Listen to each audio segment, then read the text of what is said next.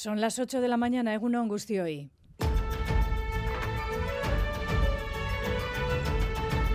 Crónica de Euskadi con Aichiber Bilbao.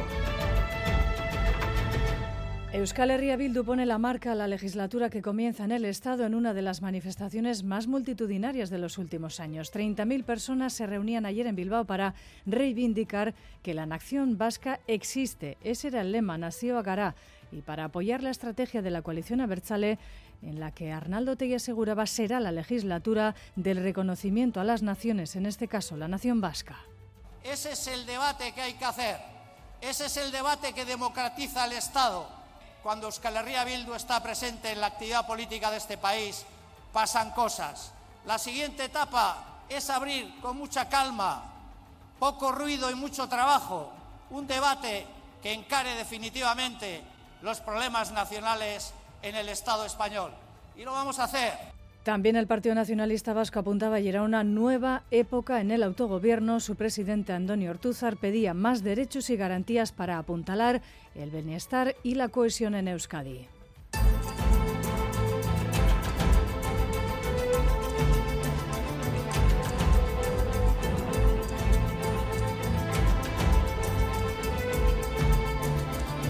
Mientras tanto, Pedro Sánchez ultima no sin problemas su nuevo ejecutivo. Madrid fue escenario ayer de una nueva manifestación contra la amnistía y la autodeterminación. 170.000 personas, algunas de las cuales Incluso trataron de acercarse a la Moncloa con sus lemas, insultos contra Pedro Sánchez o los independentistas catalanes. Por la noche, Ferraz volvía a blindarse y donde hubo muñecas hinchables, anoche se exhibieron fotos de Miguel Ángel Blanco. Y ayer en Página Internacional les contamos que fue un día especialmente sangriento en Oriente Próximo, en Gaza. Más de 100 personas morían en un ataque aéreo de Israel a una escuela que gestiona la ONU en la localidad de Jabalia. Mientras tanto, crecen los rumores en torno a un posible alto el fuego entre Israel, Hamas y la participación de Estados Unidos. Una pausa de varios días para la liberación de rehenes, algo que la Casa Blanca a esta hora desmiente. Enseguida preguntaremos al respecto a nuestro compañero Miquel Ayestarán. Y de vuelta a casa, el Valle de Gües, la localidad navarra de Sarriguren, consternada por el fallecimiento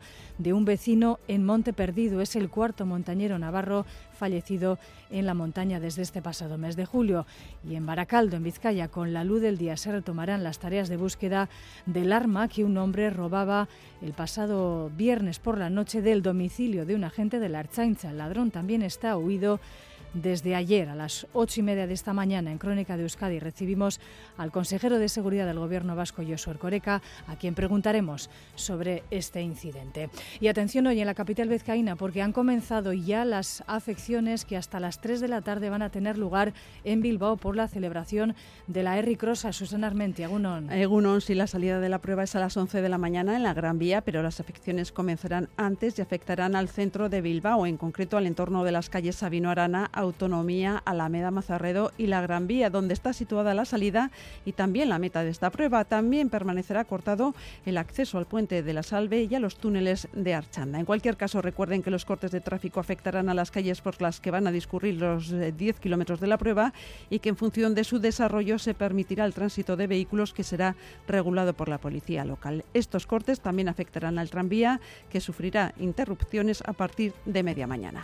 Gracias, Susana. Vamos ahora con los titulares deportivos de la jornada. John Zubieta, Egunon. Egunon, empezamos con la final del 4 y medio entre Altuna y Pello Echeverría en el frontón Miribilla. Altuna parece favorito, pero su rival está de dulce. En fútbol, segunda división, triunfo de la Morevieta por 2-0 ante el Tenerife y a las 4 y cuarto, turno para el Eibar ante el Oviedo en el Carlos Tartiere. En la Liga Femenina, la Real Sociedad cayó por 1-2 ante el Sevilla y el Eibar lograba ante el Sporting de Huelva el primer triunfo de la temporada en Ipurúa con golazo de Andrea. Además, el Atlético ganó 1-2 al Valencia con tantos de Pinedo y Zugasti. En baloncesto, Bilbao Basket se enfrenta a las 5 en Badalona Juventud y el Vasconia se mide al Valencia Basket. En balonmano, este mediodía, el Veravera se juega su paso a la fase de grupos europeos ante el Sola HK de Noruega. Tiene que remontar una desventaja de 7 goles en el José Angasca. Además, dentro de unas horas tendrá lugar una nueva edición de la R de Bilbao con 10.000 participantes y San Mamés como centro de atención. Y buscamos ahora el pronóstico del tiempo. Saludamos en Euskalmet a Mayalen Martija. Egunon, Mayalen. Egunon. Hoy continuaremos con ambiente soleado y templado. En algunas zonas el día comienza con nieblas y en general las temperaturas son frescas, pero rápidamente el sol se impondrá y comenzará a templar.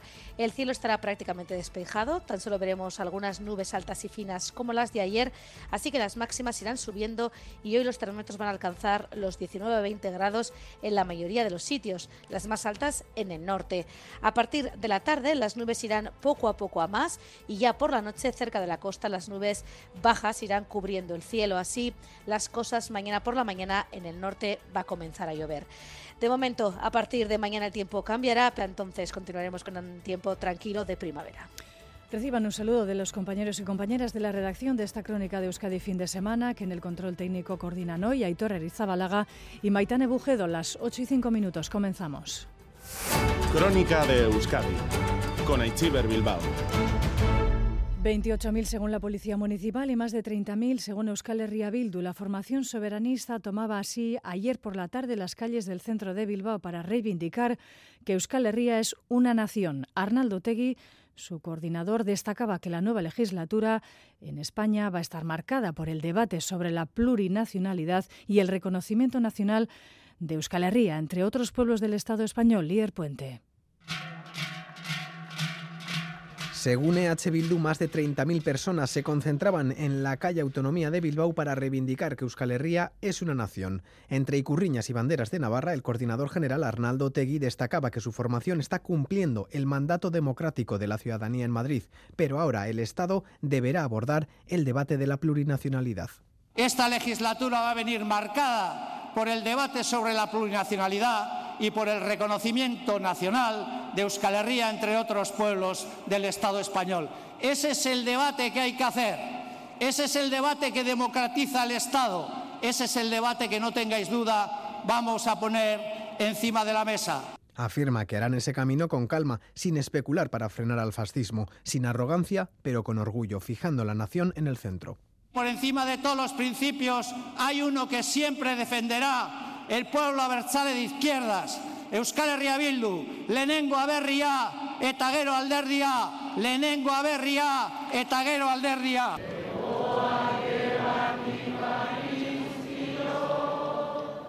La manifestación finalizaba con los asistentes entonando el choría chori, también los representantes políticos procedentes de Cataluña, Galicia, Irlanda, Sáhara o Palestina.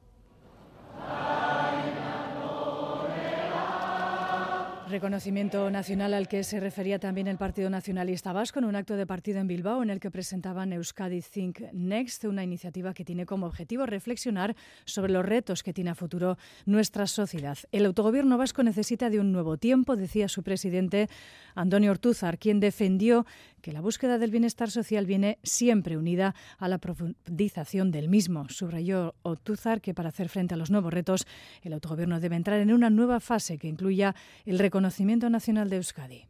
Autogobernu berri bat, garai berri baterako. Gure naziotasuna aitortzea behar dugu. Eskubide sozial eta politiko gehiago eta aldebikotasun eta forutasun berme sistema bat. Datozen hogei hogeita bost urteotan esandako erronka guzti, guztiei heltzeko. Euskal nazio aurreratua eraikitzeko bere buruaren jabi izango dena.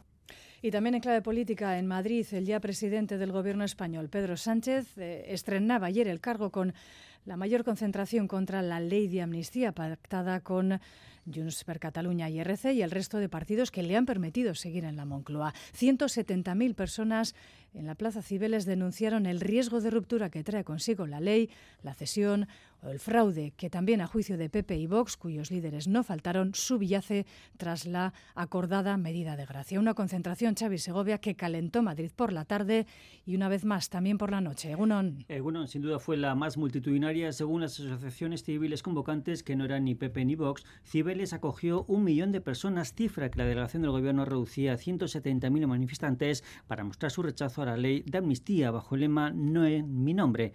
El acto de la mañana, el primero con la ley ya registrada y con Sánchez como nuevo presidente, transcurría con normalidad. Un acto que contó con la participación de los líderes de PP y Vox.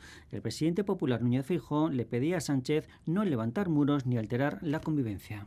Ha sido investido en las urnas, pero saben que no tienen los votos para hacer lo que están haciendo. No levanten ustedes muros, no jueguen con la convivencia. Desde Vox, su líder Santiago Abascal solicitaba a Feijó unir fuerzas. Hay que intentar todo lo posible. Estamos ante un golpe de Estado. Sería bueno sentarse y dar una respuesta coordinada. Es imprescindible para España. Terminada la manifestación, unos 400 participantes se enfilaban a la A6 cortándola durante dos horas y tratando de llegar al Palacio de la Moncloa con gritos contra Sánchez.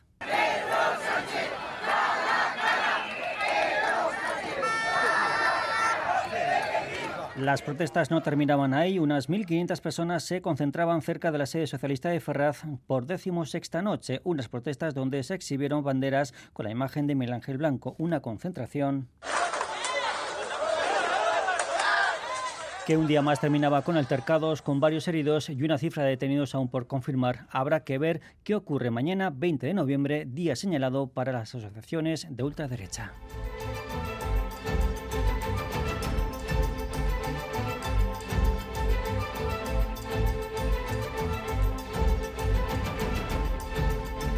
Las 8 y 10 minutos de la mañana continuamos en directo en esta crónica de Euskadi fin de semana. Hoy se va a retomar a estas horas, cuando comience la luz de la mañana, se va a retomar la búsqueda del arma que en la noche del pasado viernes un hombre sustrajo de la casa de un agente de la Archainza, en Vizcaya, en la calle Zubileta de Baracaldo. La zona era ayer inspeccionada minuciosamente por la Policía Vasca, también con ayuda de Protección Civil, donde se hallaron el resto de pertenencias robadas al policía en su domicilio, pero el arma sigue sin aparecer. Tampoco se sabe del paradero del responsable de los hechos, Joana Sánchez. Durante todo el día un operativo rastreó cada rincón de la calle Zubillaga y su entorno en Baracaldo sin resultados. Agentes de la Erchancha, Policía Municipal, Protección Civil con apoyo de la Unidad Canina buscaron el arma reglamentaria durante horas, pero solo hallaron una riñonera vacía, la que el ladrón había sustraído el viernes por la noche del domicilio del agente de la Erchancha. Tampoco pudieron dar con el individuo que continúa huido. Está identificado, los agentes se personaron en su domicilio, pero no le ni a él ni tampoco la pistola. Por la noche quedaba suspendido el operativo de búsqueda que se retomará en las próximas horas. Y en el capítulo de sucesos tenemos que lamentar una nueva muerte en la montaña, un Mendizale Navarro de 52 años de edad, vecino de Egués, de la localidad de Sarriguren, ha fallecido ayer tras sufrir un accidente en el Pirineo Oscense, concretamente en Monteperdido, en el Parque Nacional de Ordesa, Nerea Prieto. El fallecido de 52 años era vecino de la localidad navarra de Egues y al parecer pasadas las 12 del mediodía el hombre salió precipitado por la escupidera de Monte Perdido, uno de los puntos negros del Pirineo aragonés. A las 12 y media una llamada al 112 SOS Aragón alertaba a la Guardia Civil del suceso. Hasta el lugar se desplazaron varios equipos de especialistas pero no pudieron hacer nada por salvarle la vida al navarro. Su cuerpo ha sido trasladado hasta el helipuerto de Voltaña, donde los servicios funerarios lo han llevado al depósito del Instituto Anatómico Forense de Huesca para realizarle la autopsia.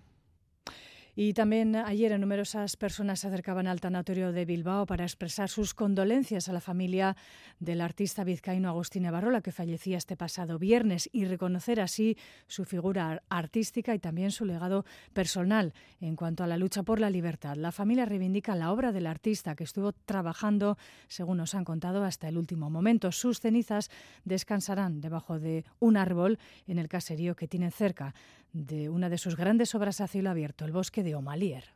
La familia de Ibarrola recibió numerosas muestras de pésame. El mejor homenaje, decía su hijo, es reconocer y conocer su obra.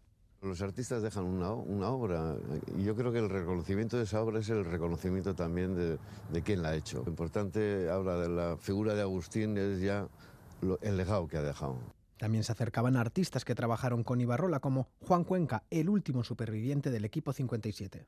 Agustín a mí me servía de referencia y ya no la tengo, entonces en el equipo he quedado solo.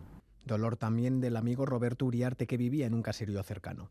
Dolor que, vamos a sentir, el vacío que va a haber en el, en el bosque de, de Basondo y, a, agradecerle lo muchísimo que ha hecho por nuestro país y lo muchísimo que ha hecho por, por Cortezu y por, el, y por el bosque de Oma.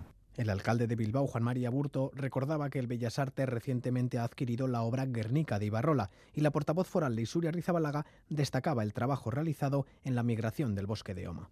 Un referente del arte, un referente de la cultura, una persona luchadora, ¿no? Fue innovadora en esa unión, ¿no? entre, entre cultura y naturaleza. Oso lankidetza estuan ibili gara, omako basoaren migrazioa errealidade egin izana Agustin Bera bizirik zegoela, ba beraiei postasunez eta bakea eman diela. Las cenizas de Ibarrola serán enterradas junto a las de su mujer, bajo un árbol, en las inmediaciones de su caserío, en el Valle de Oma. Las 8 y 15 minutos de la mañana abrimos ahora página internacional para abordar eh, la última hora del conflicto en Gaza. Miquel, ahí estará Negunon. Egunon. Eh, ¿Qué puedes decirnos de este rumor o esa información periodística de estas últimas horas del Washington Post sobre este posible acuerdo de alto el fuego entre Israel, Hamas y también la participación de los Estados Unidos, un alto el fuego eh, para la liberación de rehenes?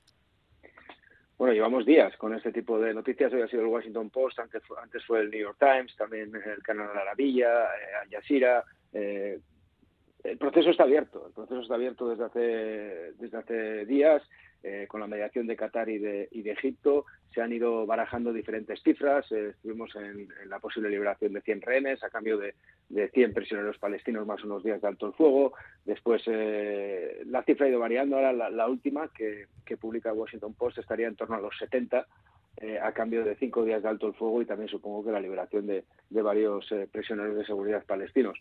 Eh, el proceso está ahí, lo que ocurre es que, que bueno, que normalmente la, la, guerra suele avanzar mucho más rápido que la diplomacia y al mismo tiempo que, podemos hablar de que en Washington Post dicen que estamos muy cerca de este, de este primer acuerdo de alto el fuego temporal, también hay que decir que, que, Israel ha intensificado y mucho sus operaciones, no solamente en el norte, sino ya también en el sur de la franja. Sí, lo decíamos en la portada, han sido unas últimas horas de especial crudeza. El ataque a la escuela en Jabalia, la situación también en el principal hospital de la, de la franja, han sido muchísimas las bajas esta, estas últimas horas. Sí, lo que ocurre es que los grandes hospitales de Gaza ya están fuera de fuera de servicio, como, como Al-Shifa y Al-Quds, que eran normalmente los centros donde se contaban y se centralizaban eh, el número de bajas. Eh, la, las dejamos en unas 11.500, si, si, si, lo recordáis, pero desde el viernes está siendo muy complicado poder actualizar esa, esas cifras. En las últimas horas eh, se han producido ataques eh, muy violentos contra el campo de refugiados de Jabalia, por ejemplo, contra al menos dos escuelas, una de ellas de, de la ONU, eh, en la cual los servicios médicos que quedan en Gaza operativos en la parte centro y sur están eh, elevadas eh, nos están hablando de decenas de muertos muy difícil muy difícil tener ¿no? una información ahora mismo una fotografía de lo que está ocurriendo pero sí que en las fuentes palestinas nos hablan de, de una de las últimas 24 horas de las más sangrientas que se recuerdan desde que comenzó la ofensiva israelí por lo tanto como hemos dicho antes el proceso negociador sí que está abierto eh, podría llegar un, un acuerdo de alto el fuego temporal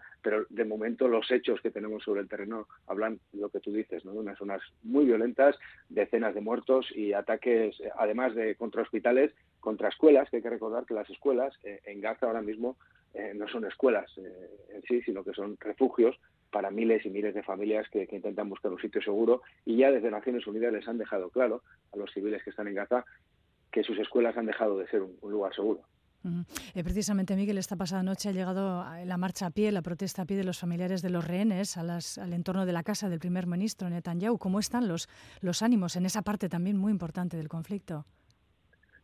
Bueno, las familias, eh, como, podemos imaginar, pues están desesperadas. ¿no? Han pasado más de 40 días eh, sin ver a sus seres queridos. Son Muchos de ellos están, están en manos de jamás cautivos, otros eh, están desaparecidos, no hay pruebas de vida y, la gente está desesperada. Iniciaron esta marcha a pie desde Tel Aviv, eh, que ha terminado a las puertas de la residencia del primer ministro, con un doble objetivo. El primero, sobre todo, eh, exigir al gobierno que dé prioridad a, a la liberación de los, de los cautivos, eh, algo que no está ocurriendo hasta ahora.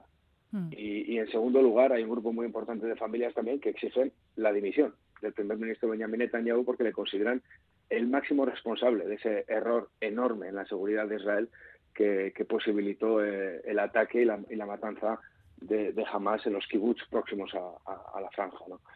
Eh, hasta ahora, desde luego, es, eh, no está consiguiendo, ¿no? están consiguiendo, las familias están muy activas, eh, tienen movilizaciones cada día, no solamente en Israel, sino también a nivel global, pero no están consiguiendo condicionar la marcha de la guerra. Aquí quien marca el paso es, el gabinete de guerra, liderado por, Netanyahu, y pese a esa presencia de al menos 240 cautivos, eh, la verdad es que no están condicionando un avance militar que es, imparable. Va mucho más rápido de lo esperado y como hemos dicho, eh, además del norte, ahora, ahora han abierto ese, ese frente sureste, mm. con lo cual el margen para los desplazados palestinos cada vez es menor. Eh, la diplomacia sigue también eh, bueno, intensificando sus intentos eh, en estas últimas jornadas. Por ejemplo, mañana finaliza la gira que le ha llevado por diferentes países de la zona al, líder de la diplomacia europea, Josep Borrell. ¿Qué se puede esperar de estos movimientos? Yo no espero nada, absolutamente nada. la Unión Europea no, no, tiene ningún papel activo sobre el terreno. Mm. El único actor internacional que tiene un papel activo es Estados Unidos y hasta el momento pues eh, está abrazando totalmente las, las, las tesis de, de, Benjamin Netanyahu. ¿no? Los únicos avances tímidos que hemos conseguido han sido en las últimas horas el de el compromiso de Israel eh, a permitir la entrada de dos camiones de, combustible para la ONU, pero Benjamin Netanyahu ya ha explicado en su última comparecencia que esto es pura y, duramente una, una decisión para que puedan poner en marcha los sistemas de saneamiento en Gaza y los soldados que tienen allí no, no corran riesgo de infecciones. Eh, con lo cual eh, e-, es muy difícil. Ahora mismo Israel no está, no está para hacer ningún tipo de concesión. Ellos eh, estamos ante una venganza en toda regla por lo que les pasó el día 7 de octubre y, desde luego la Unión Europea no va a ser quien va a detener. Miquel, ahí estarán informando en directo sobre el conflicto en Oriente Próximo. Es que ricasco. Agur. Agur, Gerarte. Crónica de Euskadi. Deportes. Egunon, empezamos con la gran cita de la jornada, la final del 4 y medio entre Altuna y Peyo Echeverría en el frontón Miribilla. Altuna parece favorito, pero su rival está de dulce en Miguel Bilbao. Egunon. Egunon, John, los números son los que son. Será la octava final consecutiva del 4 y medio para Altuna, la número 12 en su carrera deportiva. La primera para Pello, eso decanta la balanza hacia el lado del pelotario de Amezqueta. Sin embargo, el gran momento de forma de Peyo Echeverría y el hecho de que el de Cenoch le haya ganado los tres últimos partidos de la jaula al de Antiguo Guipuzcoano equilibran la, balanza. Además, Altuna llega todavía con molestias en su hombro izquierdo. De todas formas, la última sesión que ha realizado el de Amezqueta le ha dado confianza cara a la final de esta tarde. Bueno, mejor que el anterior. El martes hice un entrenamiento y bueno, me valió para animarme más y cada día que pasa pues tengo más ganas de, que llegue el domingo y, venir y darlo todo en la cancha creo que estaré bien y, vendré, vendré a por todas y, a por la chapela. Altuna llega invicto a la final, ha ganado a Artola, a Peña y a Jaca en semifinales. Pello también llega invicto en el camino, ha derrotado a Jaca Azcurdia y al propio Yorander Peña. El de Cenoch juega su primera final en primera, piensa en su primera chapela de primera, algo que le motiva. Bueno, inconscientemente lo piensas, ¿no? Al final eh, empezamos un montón de compañeros, ahora estamos dos solos. Eh, es la última cita, el que llega a 22 es campeón y bueno. Eh, inconscientemente se te pasa por la cabeza y, bueno, creo que es bonito y bueno pensarlo. El dinero se va a cantar 100 a 70 para Altuna, que durante todo el torneo ha tenido el favor de la cátedra, en este caso el, dinero a su favor. Si te parece, Miquel, vamos a hablar de los factores a tener en cuenta para el final. Eso es, vamos, si te parece, John, con esas claves. Los dos pronostican un partido con mucho ritmo, los dos van a pelear por el centro de la cancha y los dos van a intentar incomodar, buscar los pies al rival. Pello lo tiene claro, hay que llevar la iniciativa, ser agresivo y llevar el encuentro al límite. Eh, hay que jugar al límite, ¿no? Al final, lo que, lo que ha dicho, hay que ser agresivos y al límite de, no precipitarte, porque, bueno, eh, no está muerto hasta que tú haces 22, ¿no? Está claro que el otro día también parecía que era imposible, pero, pero bueno, le das un, un mínimo aliento y, él te sobrepasa. Y el saque, como no, será otra de las claves del partido. Lo es siempre en el 4 y medio, lo es en este torneo con un material muy vivo y lo es porque se enfrentan el mejor sacador, Altuna con cinco saques de media, ante el mejor restador, Pello, con un saque encajado de media por partido. Altuna analiza del porqué de esa importancia del saque. Y si todos los tantos empiezo atacando ya del 3, del 3 para atrás, pues al final tienes que hacer un doble esfuerzo, ¿no? El pelotari que hace 4 o 5 tantos de saque y 3 saques remates, pues ya tiene 8 tantos en la buchaca y al final, al final del partido eso, se nota. Tengo que hacer mi juego y, creo que este, en este partido más que nunca y viendo el campeonato, si no voy para adelante y no soy agresivo, es imposible ganar la final y tengo que venir mentalizado desde el primer tanto que, que tengo que ir para adelante, jugar agresivo y, y sacar todo mi juego, que si saco mi juego tendré muchas opciones.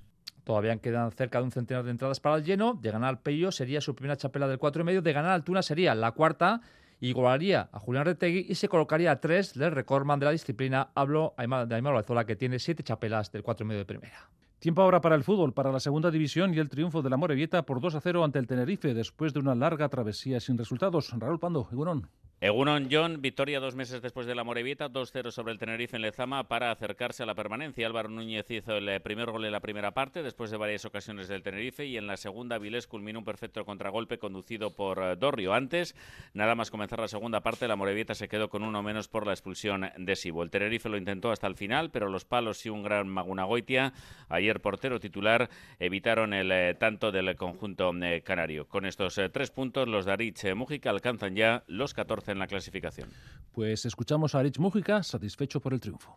Lo importante en esta situación era ganar en casa después del punto del otro día, ¿no? Importante volver a, conseguir tres puntos. Bueno, eh, hemos sufrido, está claro, pues al final hemos hecho una buena primera parte.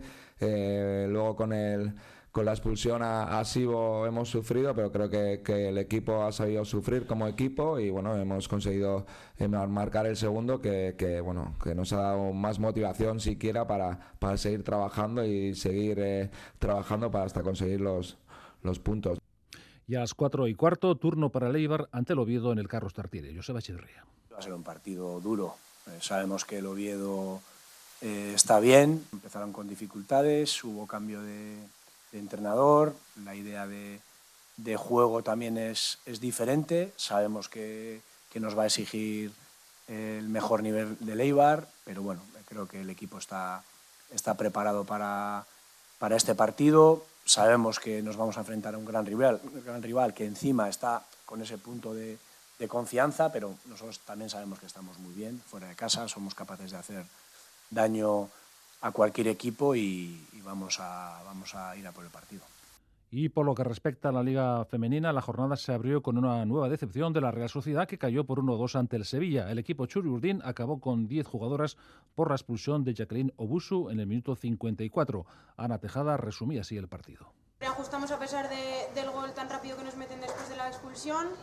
Eh, creo que estamos organizadas, tanto en la primera parte como en la segunda, contundentes en el área. Eh, bueno, pequeños fallos y desajustes que al final, pues, aunque marques, pues hay que estar hasta el final concentrada, eh, te penalizan y ya ves, pues una jugada de dos rechaces no, no la sacamos lo suficientemente fuerte y, y la clavan. Y por su parte, el Eibar lograba ante el Sporting de Huelva el primer triunfo de la temporada en Ipurúa gracias a un golazo de Andrea Álvarez en el minuto 70. De esta manera, las armeras son cuartas por la cola con siete puntos, habla la goleadora. Que bastante feliz por la victoria, por el gran trabajo de todo el equipo, que creo que al final eh, hemos conseguido los tres puntos, que era lo que necesitábamos, y darle, poder darle una alegría al público también que lo merecía. El Athletic cerraba la jornada con su partido ante el Valencia, que acabó con el marcador de 1-2. Abrió la cuenta Pinedo en la primera parte desde el punto de penalti. Empató el Valencia por mediación de Pauleta y Zuasti daba la victoria a última hora. Dejamos el fútbol, nos centramos en el baloncesto porque el Bilbao Basket se enfrenta a las 5 en Badalona al Juventud con Renfro recuperado y la duda de Kileya Jones. Ponsarnau da las claves del encuentro. Muy importante encontrar buenos tiros contra ellos. Es muy importante que en el ritmo eh, no nos ganen, son un equipo muy bueno corriendo contraataque, no nos ganen. Eh, y para ello, pues el tema pérdidas, el tema rebotes es importante y el tema de esfuerzo en balance defensivo, correr nosotros cuando podamos, todo esto es importante. Y que, y que en los momentos que esto nos ha pasado en los partidos, en los momentos que parece que dominamos el ritmo, eh, que si se nos acaba la energía, que seamos un poquito inteligentes. Además, el Vasconia se mide también a las 5 al Valencia Basket. Asimismo, el IDK se rehizo de la derrota ante el Estudiantes y ganó 74-64 al Jairis Azumuguruza. Era muy importante la victoria para un poco que la gente esté más tranquila, las bases pues tengan confianza que ellas también son capaces de hacerlo bien y entonces creo que nos va a ayudar mucho. Y por último, la Garnica recibe a las 6 al Cádiz y la SEU. Marta Alberdi. Es un equipo joven y bueno, eh, ante eso tenemos que saber saber jugar nuestros papeles, ¿no? Y aunque eso, lo, aunque últimamente no hayan tenido buena racha, empezaron muy bien la temporada y también en la Eurocup y tampoco lo están haciendo nada mal. Entonces, pues como siempre, a intentar, a intentar ganarlo.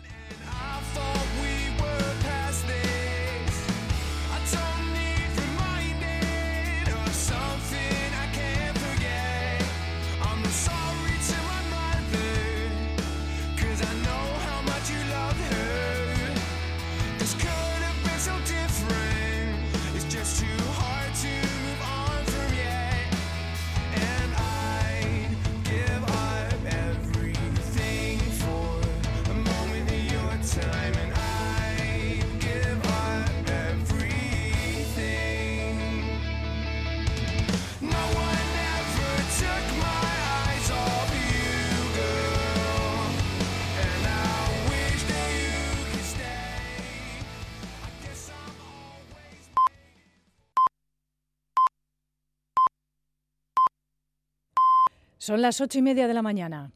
Crónica de Euskadi.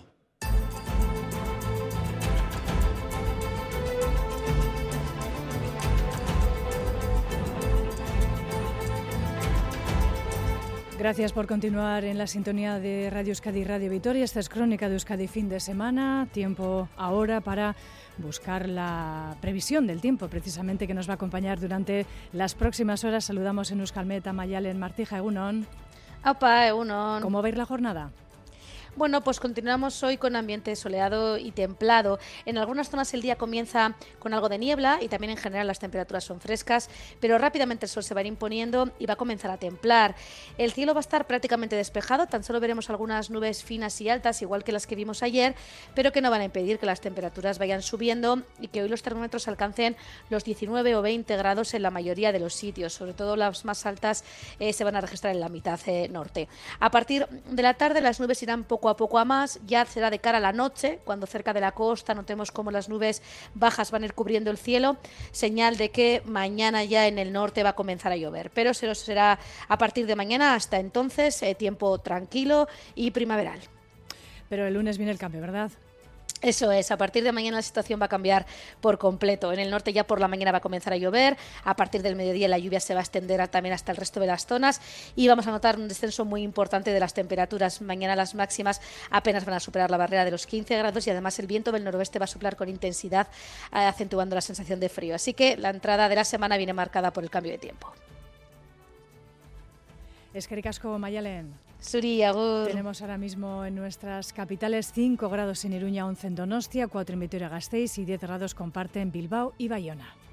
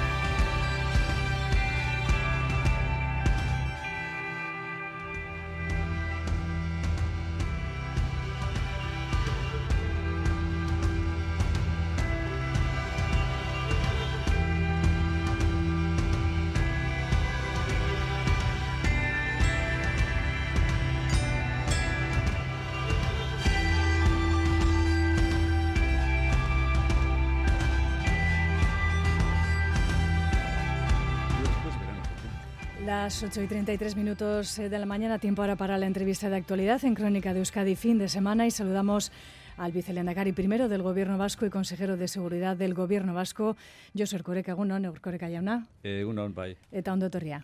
Eskerrik asko. Eh, tenemos que atender primero a la actualidad. Eh, ¿Qué nos puede decir de ese suceso que conocíamos ayer del robo en el domicilio de un agente de la Ertzaintza? Eh, de una pistola, de un arma. Se busca tanto el arma como al presunto ladrón. Bueno, puedo confirmar lo que acaba de afirmar usted, que efectivamente se produjo esa sustracción eh, ayer eh, que el arma no es un arma oficial, no es arma que el Erchaña tiene como tal, sino un arma particular, que la tenía porque como, como cualquier ciudadano, un Erchaña puede también, eh, cumpliendo los requisitos legales, eh, ser titular de un arma particular, privada, se sustrajo y se la llevó y que se inició una búsqueda a partir de ese momento que todavía no ha culminado. La persona está identificada, se sabe quién es, pero no se ha dado todavía con ella. ¿no? A esto se añade la circunstancia eh, que eh, aporta complejidad especial al asunto de que pues la em, ex compañera o exnovia, no sé exactamente cómo calificarla de esta persona, eh, pues está calificada de víctima, es víctima de violencia de género y está calificada con un nivel de gravedad elevado, ¿no? Eh, por tanto, eh, requiere especial protección y se ha intensificado también la eh, custodia y, las medidas de protección de la mujer, claro. se han retomado ya las labores de búsqueda de ese arma, entonces, entendemos. Bueno, se han iniciado las labores de búsqueda de la persona, ¿no? que se mm. supone que está en posesión del arma, porque el arma estaba en una, en una especie de mochila, la mochila se ha localizado, pero el arma no. Em, eh, comentaba usted eh, la especial eh, situación de esta persona, de esta, de esta mujer en situación de riesgo por violencia de género. Precisamente el sábado que viene se celebra el Día contra la Violencia hacia las Mujeres y me consta que em, es uno de los asuntos que más preocupa en su, en su departamento. Em, relativo a este asunto, ¿se han implementado ya los refuerzos de personal especializado en los equipos que anunció su departamento?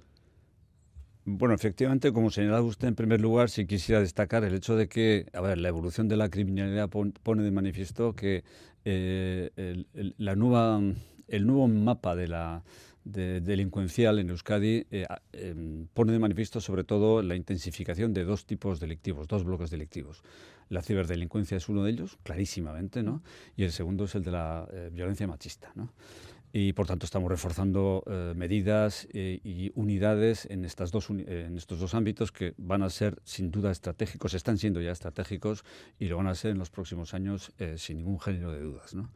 Por lo que se refiere efectivamente a esta unidad, hemos, estamos aprobando, estamos preparando un plan estratégico especial, integral, y, transversal de protección de las mujeres en el ámbito de la violencia machista, una de cuyas medidas es la de reforzar los equipos de investigación que están trabajando en el ámbito de la Archancha en este campo y bueno, la modificación de la relación de puestos de trabajo que conlleva este refuerzo de efectivos eh, ya se ha aprobado, está publicada en el boletín y por tanto eh, las bases jurídicas, digamos, de este refuerzo de las unidades están puestas ya en marcha. ¿no? Eh, aparte de esta medida, luego hay otras muchas más que van a dotar de eh, mucha más eficacia, digamos, al funcionamiento de esta unidad. Eh, estamos trabajando con la universidad para mejorar el instrumento de evaluación del riesgo de las mujeres víctimas de violencia machista.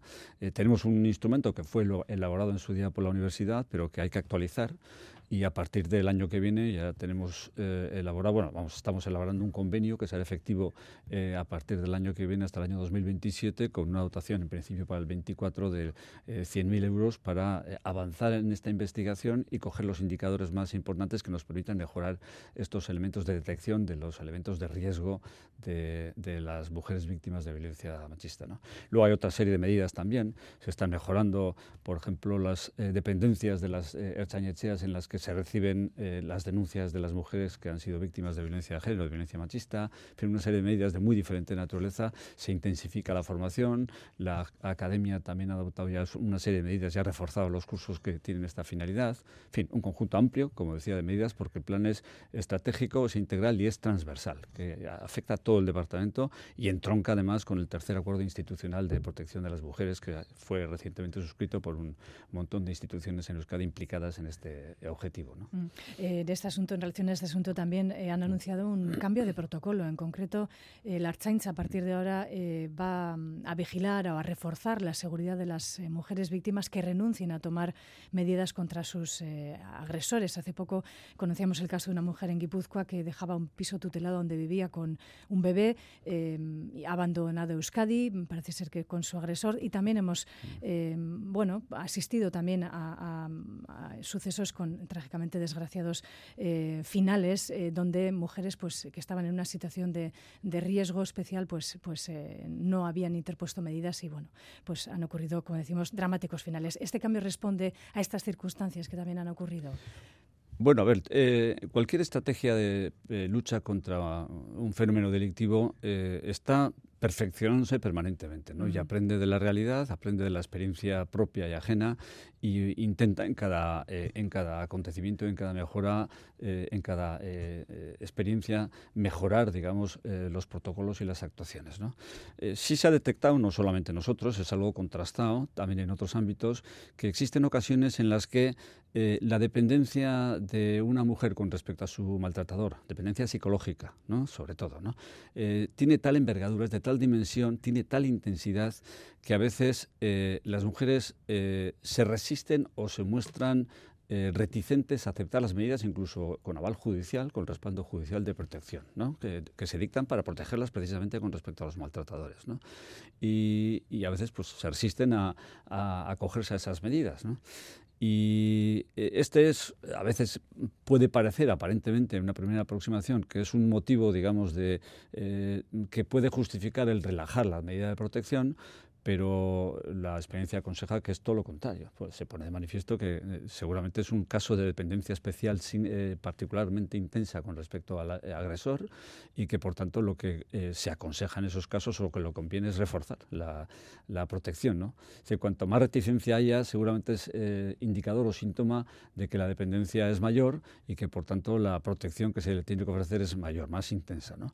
Entonces esta es una reflexión que compartimos con expertos en la materia, con otras policías también en la materia y que requiere la adopción de medidas específicas. ¿no? Se está trabajando en ello para ver qué tipo de medidas se pueden adoptar y se está trabajando también en la idea de adoptar medidas Em, que pongan énfasis más en el agresor, en el control del agresor, eh, que en, la propia víctima, ¿no? Porque, eh, claro, es cierto también que una protección centrada en la víctima limita muchísimo su capacidad de movimiento, restringe su libertad natural para moverse y desenvolverse y, a lo mejor, pues bueno, suele ser conveniente también eh, reenfocar, digamos, la medida y proyectarla más hacia la figura del agresor, aunque esto también es algo que requiere eh, un análisis eh, más concienzudo desde el punto de vista jurídico, porque se trata, digamos, de controlar los pasos y las actuaciones de una persona que puede ser sospechosa, pero que en principio es libre que, y, que, y que no está judicialmente al menos eh, sometida o limitada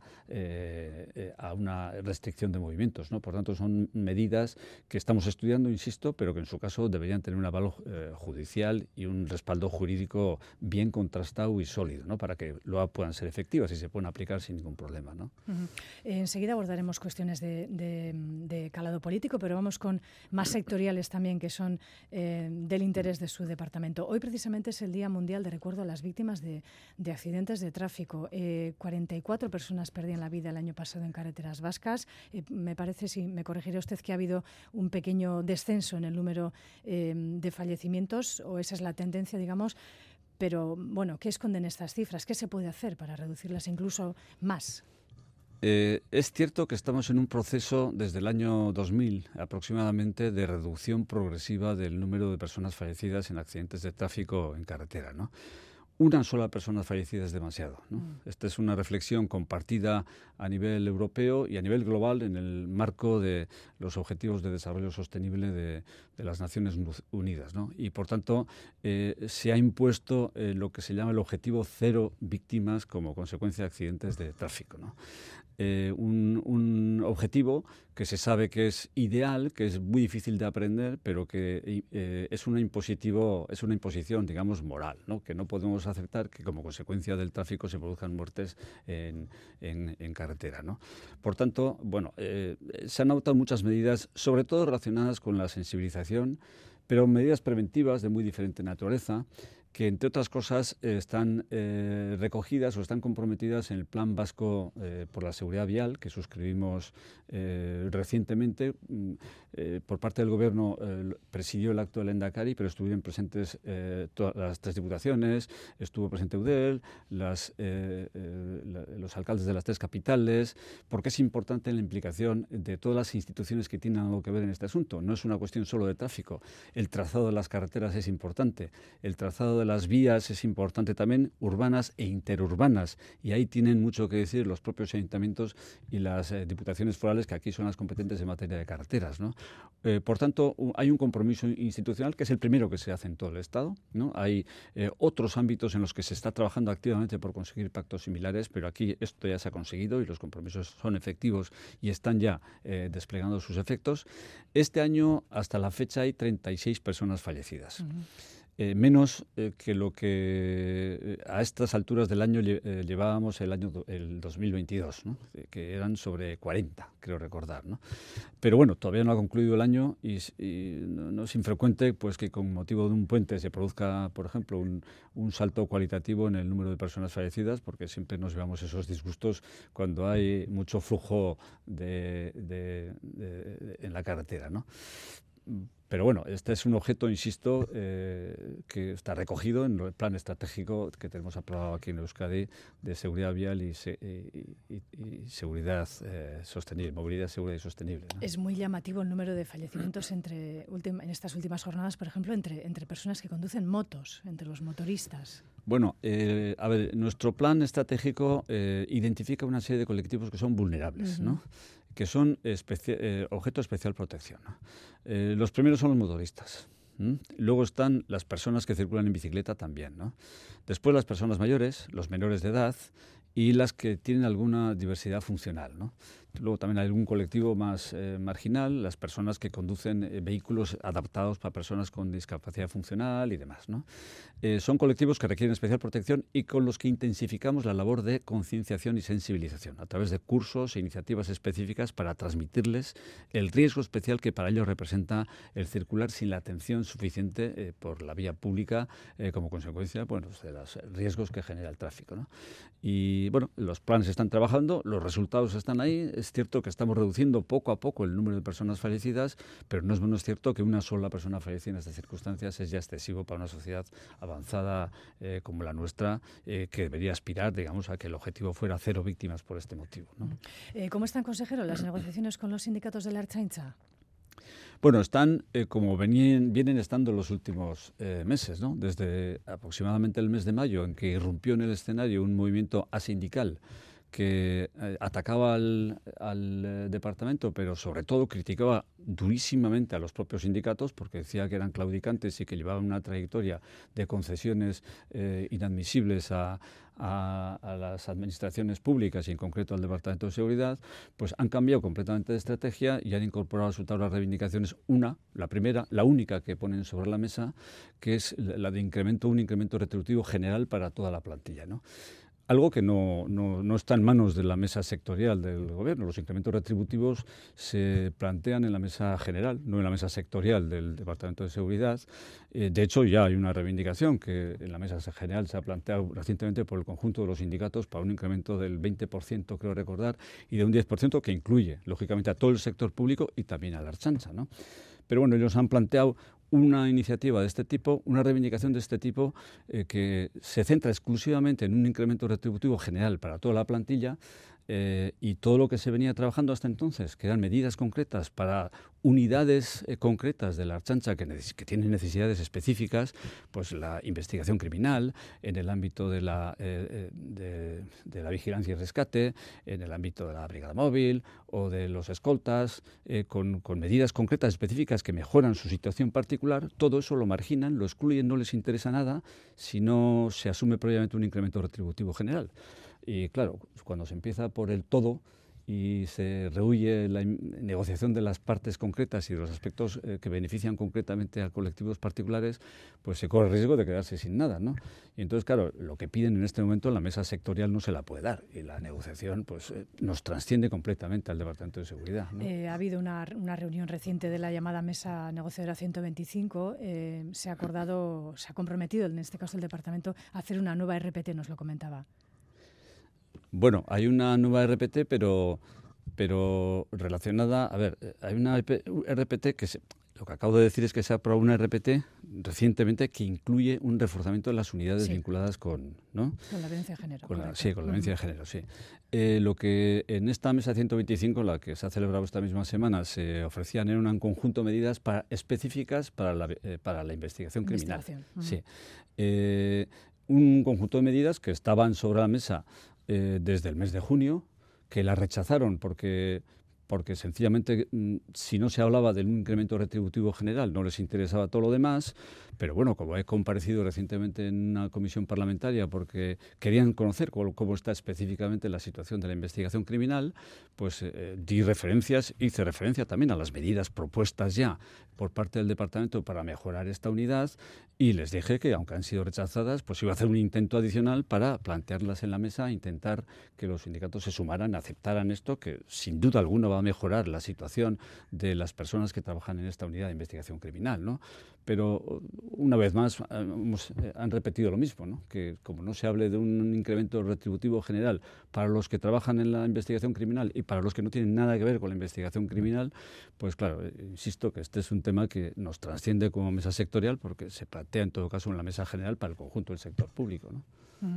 Eh, vamos a hablar ahora ya de, política brevemente. ¿Cómo ve, señor Ercoreca, la gobernabilidad en España con un, eh, gobierno recién eh, bueno, acordado, un presidente recién elegido, que va a tener que depender de muchos factores, de muchos partidos, de muchas negociaciones que ha habido multibanda? ¿Cómo, ¿Cómo prevé que va a ser la legislatura? Hombre, pues es claro que va a ser y con complicada. reivindicaciones políticas de gran Sí, calado, claro. Claro que va a ser complicada, ¿no? En fin, no, no es que lo diga yo, es algo patente y que está haciéndolo notar todo el mundo, ¿no? Eh, de hecho, ya se han puesto sobre la mesa iniciativas eh, que se presentaron este mismo eh, viernes, si no me equivoco, entre algunos grupos parlamentarios solicitando algunos de los compromisos asumidos con ellos, ¿no? Ya, la sí. apertura de mesas de investigación que no van a ser precisamente cómodas para, para la para el gobierno, ¿no?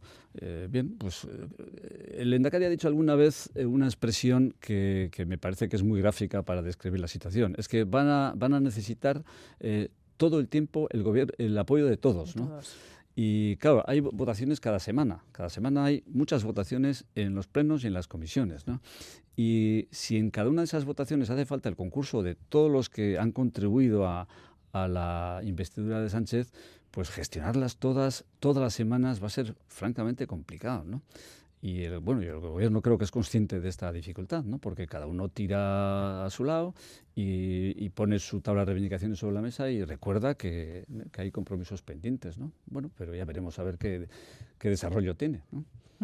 Em, en, cuanto a la política vasca, a, la legislatura le quedan oficialmente algo menos de, eh, de ocho meses. Em, hay quien dice que una vez de que ya está eh, elegido el gobierno español, que bueno, una vez de que empiece ya a andar, bueno, pues eh, la, la posibilidad del adelanto electoral a la primavera en Euskadi eh, podría estar más cerca. Em, ¿Cómo ve al Endacari en este sentido? ¿Cómo ve al gobierno en esta última champa, si me permite, de la legislatura?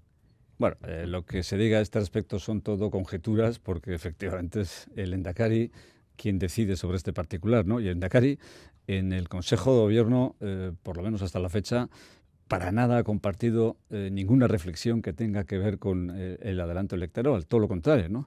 Repasa la agenda, nos insta a seguir trabajando, nos pregunta a ver cómo están los proyectos legislativos.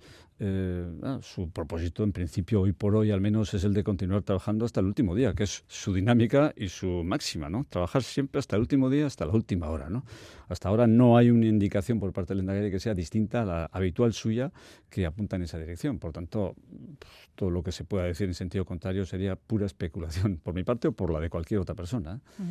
Eh, las eh, cuentas para el año que viene eh, del, eh, del Ejecutivo, para el año 2024, la oposición en bloque critica al Gobierno en este caso y le pregunto como vice Elena Cari eh, que no ha habido una negociación real, eh, que el Gobierno no ha tenido ninguna intención de negociar estos, estas últimas cuentas del último ejercicio. Eh, eh, bueno, eh, ha habido una desgana, dicen eh, los partidos eh, de, la de la oposición. ¿Es porque las elecciones están a la vuelta de la esquina? ¿Realmente no ha habido eh, propuestas eh, realistas, decía el consejero Azpiazu? Eh, yo precisamente creo que porque están las elecciones a la vuelta de la esquina, por lo que los grupos parlamentarios han elevado tanto el diapasón y han hecho planteamientos tan abiertamente eh, electoralistas, eh, inasumibles, digamos, en los esquemas presupuestarios con los que viene operando el gobierno, que eh, han hecho ya imposible de entrada una, una negociación real entrando en el fondo de los temas. ¿no?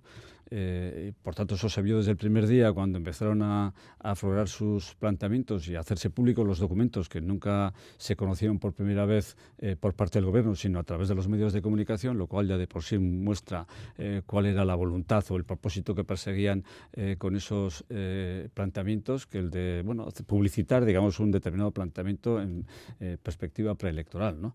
Por tanto, eh, ha habido contacto, ha habido respeto, se ha escuchado a las partes, pero ya se ha visto desde el principio que los planteamientos no estaban en sintonía con lo que se, eh, se venía exigiendo, se venía planteando desde el gobierno, ¿no? que cualquier eh, negociación presupuestaria debía desarrollarse, versar sobre aspectos presupuestarios y tenía que ver, digamos, con las previsiones de ingresos y con las habilitaciones para, para el gasto público, ¿no? y que pues, no tenía en principio por qué mezclarse o no debería mezclarse con aspectos de, o consideraciones políticas más allá de las cuentas públicas del gobierno que, que pueden ser muy elogiables o muy necesarias y muy positivas en, ambos, en muchos terrenos, pero que no tienen reflejo concreto en las cuentas públicas. ¿no? Ujú.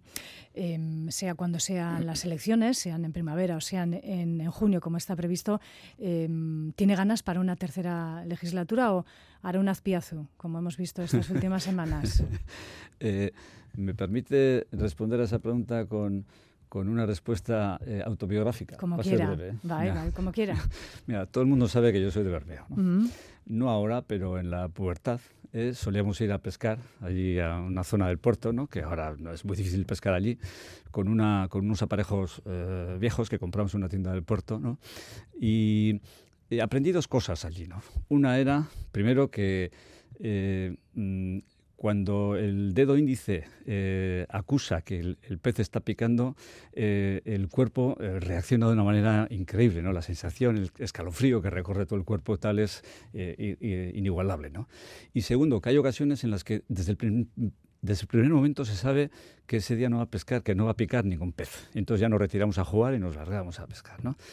Usted es una eh, periodista avezada y experimentada y sabrá que, esa, que ese anzuelo, este pez que le hablan, no, va, no lo va a picar. Bueno, el intento había que hacerlo, señor Coreca. Eh, una cuestión también eh, de actualidad em, respecto a los tribunales también. Conocíamos esta pasada semana la primera sentencia contra el em, presunto asesino de hombres con los que contactaba a través de, una web de citas, un primer juicio, un juicio, una primera sentencia. Em, hay una investigación abierta por parte de, de la. ¿Hay alguna novedad al respecto? Bueno, la investigación se abierta. Sobre el resto de casos que planean. Ya avanzamos en su día que la investigación entrañaba dificultades, que iba a ser compleja, iba a ser larga además, porque eh, esta, eh, efectivamente, esta investigación se emprendió con... Eh, con una hipótesis de trabajo muy bien construida, muy coherente, pero que descansaba sobre mm, eh, sobre pocas evidencias, sobre pocas pruebas fehacientes, que son las únicas que valen a efectos de una condena eh, por parte de los tribunales de justicia, y muchos indicios, muchos indicios eh, que permitían construir, digamos, una hipótesis razonable, pero que había que traducir poco a poco en pruebas fehacientes, ¿no? Porque ante un juzgado no se puede ir con indicios solamente, ¿no? Sino con, con pruebas que sirvan para, para, alimentar un cargo, para sustentar un cargo, ¿no? Y entonces estamos en ese proceso, se está trabajando, está trabajando muy bien la Conjuntamente con la Fiscalía, pero muy bien en esta investigación, y el empeño sigue siendo a partir de ahora, reanimados con, como consecuencia de esta primera resolución judicial, para eh, que los indicios que existen se puedan ir poco a poco eh, transformando en evidencias, en pruebas fehacientes, para poder ir plantearlas ante los tribunales y multiplicar las condenas si se confirma efectivamente judicialmente que la hipótesis de trabajo con la que se está eh, operando es una hipótesis consistente, como yo creo, porque me parece bien, eh, bien avalada y bien respaldada en muchos datos y en, muchas, eh, en muchos elementos contrastados además con la, con, las fiscal, con la Fiscalía y con los médicos forenses y demás. ¿no? finalizamos. la Archencha va a tener a partir de ahora nuevas atribuciones gracias a ese acuerdo político entre el Partido Nacionalista Vasco y el PSOE, como son la vigilancia en el puerto de Bilbao, también la investigación medioambiental. ¿Está preparado el cuerpo para abordar estas tareas? Nuevas tareas? Bueno, en puridad no son nuevas, mm. son eh, tareas que le corresponden a la Archancha ya, donde han existido interferencias de otros cuerpos policiales y se reivindica, digamos, la competencia de la Archancha, ¿no? donde se han producido esas interferencias. ¿no? En el ámbito del medio ambiente esto ya se había conseguido, había un acuerdo de Junta de Seguridad que ratificaba eso, ¿no? y de hecho el, la Fiscalía en su memoria de este año, la correspondiente al año 22, pone claramente de manifiesto que la colaboración en este ámbito con la Archancha y con otras policías está siendo correcta, muy bien, y que hay flujo de información respecto y una actuación eficaz eh, correcta. ¿no?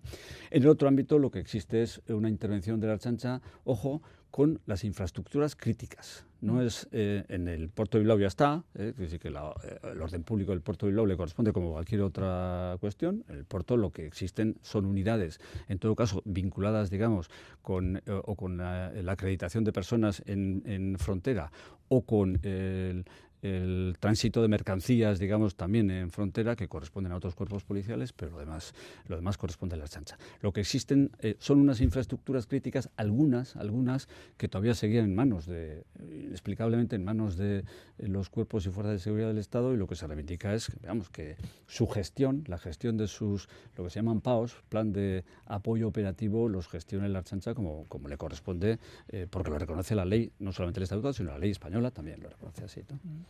Pues eh, lo dejamos aquí. Yo soy Coreca, vicelendacari primero del Gobierno Vasco, consejero de Seguridad. Gracias por dedicarnos estos minutos. Placer y sanda. No hay un arte. Es que Agur.